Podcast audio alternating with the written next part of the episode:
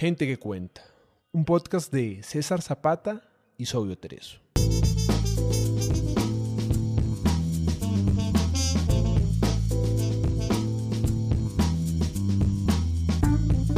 Reseñas que cuentan es un espacio donde compartimos las piezas para armar la biblioteca personal, con base en la literatura universal. Grandes obras en pocas palabras con Paula Andrea Marín Colorado.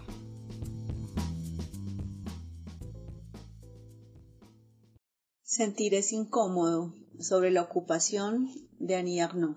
Solo me esfuerzo por describir el imaginario y los comportamientos de esos celos que se apoderaron de mí, por transformar lo individual y lo íntimo en una sustancia sensible e inteligible de la que quizás se adueñen unos desconocidos. Ya no es mi deseo, ya no son mis celos los que están presentes en estas páginas, es el deseo, son los celos y yo obro desde la invisibilidad. Annie Arnaud, La ocupación. La editorial española Cabaret Voltaire tradujo al castellano y publicó el año pasado, 2022, La ocupación, de la más reciente Premio Nobel de Literatura, Annie Arnaud una obra originalmente publicada en francés en 2002 por Gallimard. La cuestión parece banal, como suele ocurrir con las obras de Arnaud. Tras seis años, la narradora decide terminar su relación con W por no verse capaz de cambiar su libertad de mujer divorciada, después de 18 años de matrimonio, para volver a convivir con alguien, tal como W lo deseaba. Luego de este final pasan algunos meses en los que siguen llamándose, viéndose y acostándose ocasionalmente, hasta cuando W comienza una relación con otra mujer y se va a vivir con ella. W no deja de verse con la narradora, pero sí acuerda con ella ciertas reglas, solo llamarse a través del celular, no verse en las noches ni los fines de semana. Allí empieza el infierno de los celos para la narradora, y la seguimos en ese descenso durante 73 páginas, en las que se siente ocupada, invadida, poseída por otra mujer, la nueva pareja de W. Más aún cuando se entera de que esa otra mujer, al igual que ella, es mayor que W y divorciada. Este hecho la hará sentir como alguien intercambiable en la vida de W, de poco valor. Cito en ese vaciado de uno mismo que son los celos, que transforma toda diferencia con el otro en inferioridad, no solo era mi cuerpo, mi cara los que resultaban devaluados, sino también mis actividades, todo mi ser. Hasta ahí la cita de Arnaud.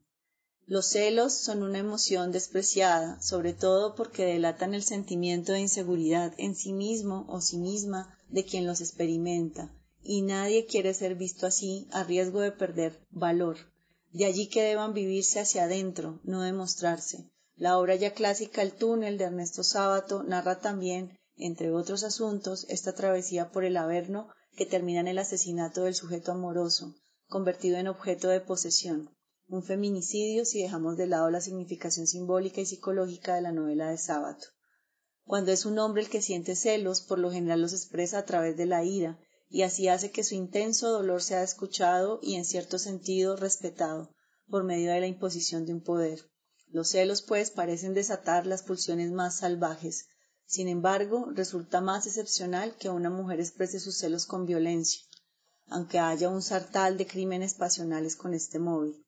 Annie Arnaud no evade los celos como pulsión salvaje, hacia otro u otra o hacia sí misma, ni como emoción despreciada socialmente más bien los aprovecha para llevar hasta el final esa emoción y descubrir la verdad personal que se esconde tras ella. ¿Por qué se había decidido terminar con W? La nueva pareja despierta en ella un renovado deseo por él. La primera escena descrita por Ernaud en la ocupación es una mañana con su pareja. Yacen desnudos en la cama y ella lo primero que hace cuando se despierta es agarrar, como tantas lo hemos hecho, pero difícilmente lo admitiríamos en público, el pene de su compañero. Dice Arnaud, mientras siga asida a esto, no estaré perdida en el mundo. Piensa la narradora. Hay varias expresiones de la obra que reiteran esta primera escena, la sensación de que la mirada de W la devolvía a su ser y perderla la perdía a ella misma, la sensación de cito las palabras de Arnaud, desamparo de la mujer que ya no es amada. El dolor por ya no ser la primera e indispensable depositaria de su vida en el día a día, y porque su cotidianidad de ella había dejado de interesarle a él. ¿Por qué necesitamos de la mirada de otro ser para sentir nuestra propia existencia, para validarla? ¿Y por qué necesitamos que esa mirada sea solo para nosotras, para sentirnos especiales? Desde memoria de chica, la reconstrucción de su vida como adolescente, Ernaud ha indagado en esto. Perderse y pura pasión también lo abordan directamente, a través de la recreación de otra situación en la que ella se encuentra en la posición de amante. Desde que entramos en la cama con el primer hombre o la primera mujer, parece ser que la mirada de las mujeres y de los hombres deja de buscar la aprobación de los padres, sobre todo de uno de ellos, para pasar a buscar la de una pareja, amante, novio, esposo. Desde un feminismo radical, las obras de Annie no podrían ser recibidas como políticamente incorrectas. La autora francesa aborda los temas de la intimidad femenina, de su psiquis, que no suelen ser tocados en los textos ensayísticos o más teóricos del feminismo, pero en los que creo que residen las contradicciones más profundas y las preguntas más esenciales de toda deconstrucción que aspira a ser feminista. Al mismo tiempo son temas que causan vergüenza entre más se ascienden los estratos sociales. Las narradoras que construyen no no le temen a exponer los lugares comunes de las emociones humanas. Ellas también han llorado escuchando una canción popular, ellas también han consultado a una tarotista, ellas también han espiado a alguien, observado sus movimientos virtuales y reales a escondidas. No somos especiales en nuestras emociones y sobre todo en la manera en la que las afrontamos. En los estratos sociales altos se acostumbra a asumir la mayoría de las veces como máscara, una especie de estoicismo con el que se busca marcar una distinción frente a los estratos sociales populares. Este no es el caso de Arnaud. Los celos tienen dos mecanismos de manifestación, la envidia y la inseguridad. A la primera la mueve el fuego, a la segunda el agua.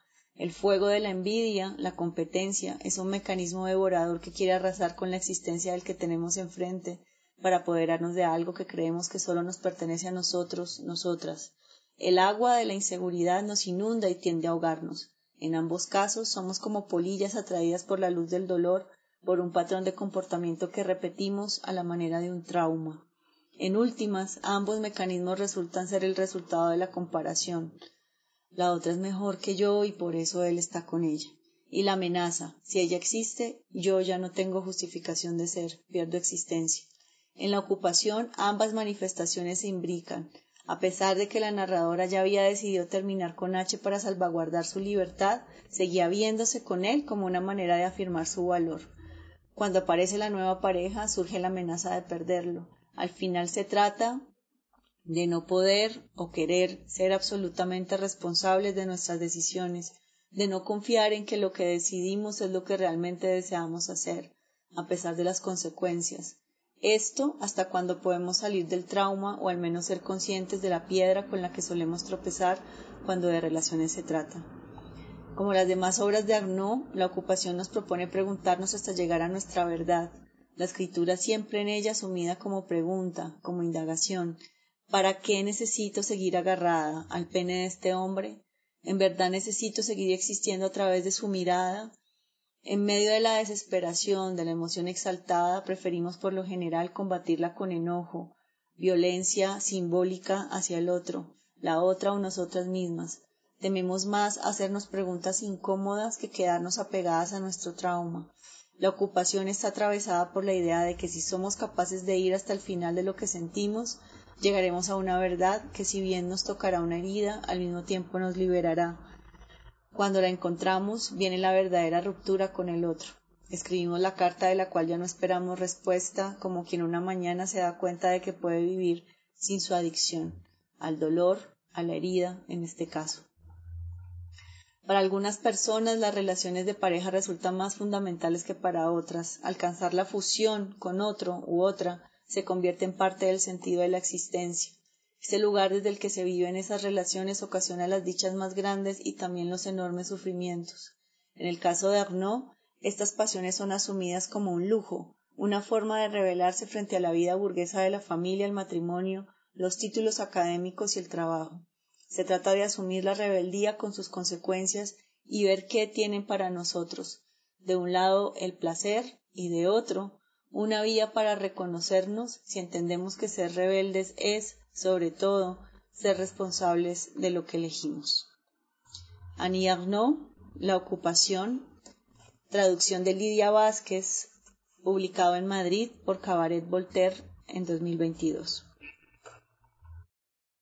Escuchaste a Paula Andrea Marín Colorado en Gente que Cuenta.